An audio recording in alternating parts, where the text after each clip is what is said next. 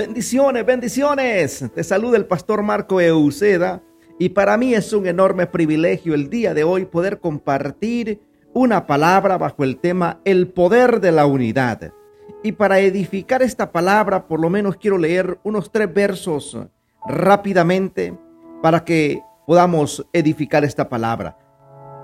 El primer verso lo encontramos en el libro de Isaías 51.2 y dice, mirad a Abraham vuestro padre y a Sara que os dio a luz, porque cuando no era más que uno solo, lo llamé, lo bendije y lo multipliqué. También Génesis capítulo 11, verso 6 dice, y dijo Jehová, he aquí que el pueblo es uno, y todos esto tiene un solo lenguaje, y han comenzado la obra, y nada los hará desistir ahora lo que han pensado hacer. Hebreos capítulo 11, verso 12 dice, por lo cual también de uno y de ese ya casi muerto salieron como las estrellas del cielo en multitud y como la arena innumerable que está a la orilla del mar. Hay un principio divino que debemos descifrar y es el principio del uno. Dios le dijo a Israel en el libro de Deuteronomio capítulo 6, verso 4, Oye Israel, Jehová nuestro Dios, Jehová uno es. Encontramos también que Dios envió a su único Hijo para redimir a toda la humanidad. En Isaías capítulo 30, verso 17, se expresa el poder escondido en el uno.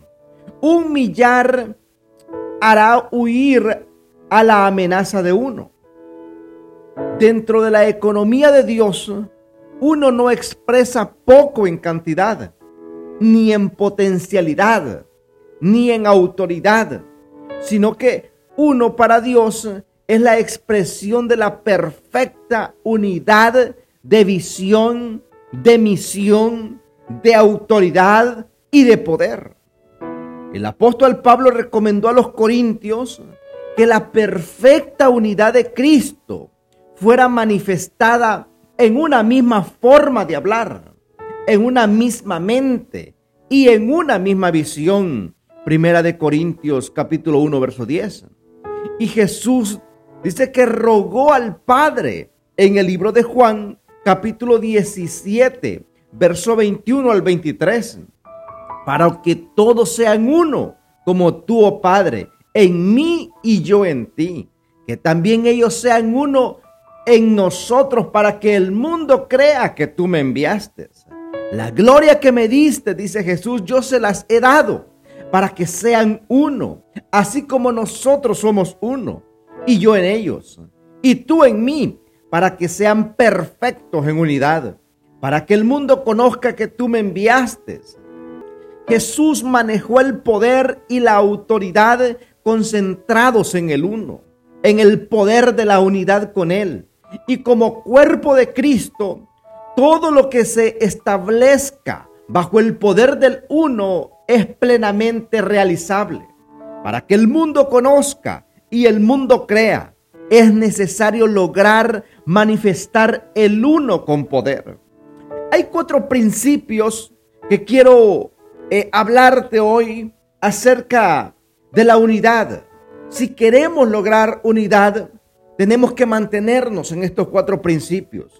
Número uno es a través de una sola visión en Dios, una visión clara, una visión precisa, una visión definida en su alcance y objetivos, con la oración, con la capacidad de impregnar a otros con el poder de la unidad. Número dos, es a través de una sola voz. La visión es ver lo que Dios ve.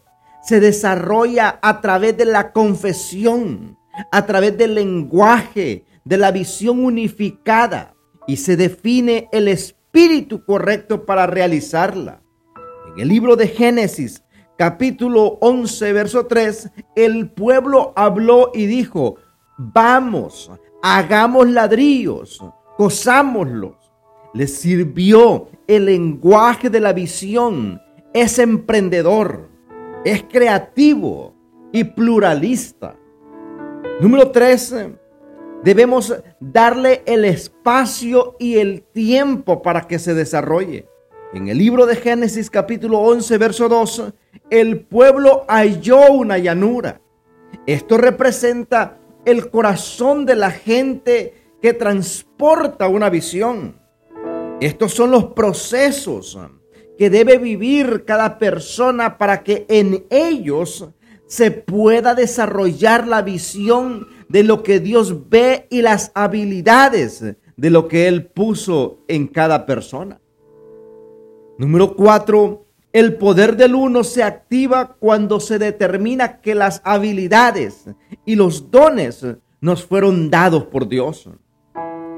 Esto es para que todos entren, para el beneficio de todos. El poder del uno se manifiesta cuando las diferencias nos complementan y nos unen de tal manera que cada pieza encaja perfectamente. No necesariamente tenemos que ser todos iguales, pero tus diferencias, tus distintas habilidades y capacidades, juntas con las mías, haremos un gran equipo para llevarle la salvación, llevar la visión de Dios a la humanidad el día de hoy.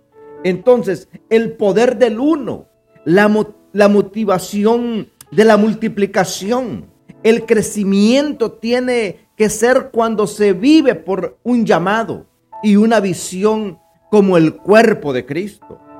Cuando un pueblo es capaz de unirse en pro de una visión, el pueblo es uno, compenetrados y unidos. Se concentra el poder y la autoridad se desata la capacidad de lograrlo todo lo que se ha determinado hacer.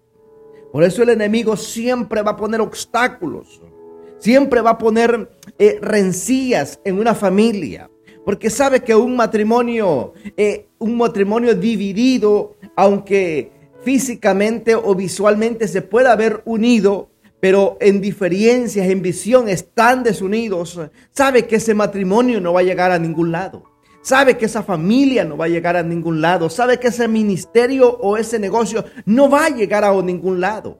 Pero es importante que entremos en el poder de la unidad.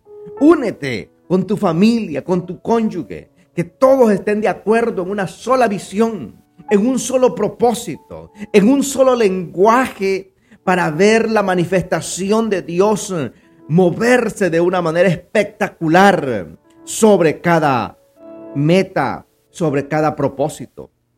Así es de que ahí donde estás, yo te invito que declares estas palabras conmigo. Señor, yo declaro que soy parte de este mover que tú estás trayendo a tu pueblo en el mundo hoy. Que soy parte del cuerpo de Cristo y que en mi corazón la visión tiene un espacio para desarrollarse y crecer. Trabajaré en el poder del uno con mi familia. Trabajaré en mi confesión y en mi determinación. Serán uno con el reino de Dios. Los dones, los talentos y las habilidades que me fueron dados para cumplir con el propósito divino. Trabajaré en ellos para que se desarrollen y para que sean para el beneficio de todos. No me separaré estaré en unidad perfecta.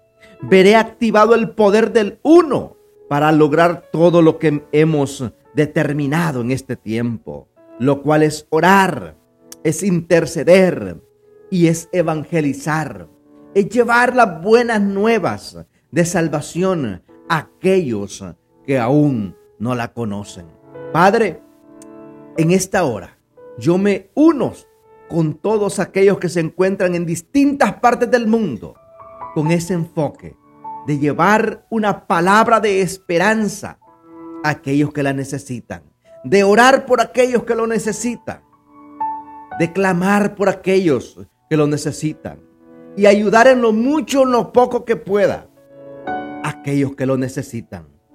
En una sola visión, en un solo compromiso. Señor, te damos gracias.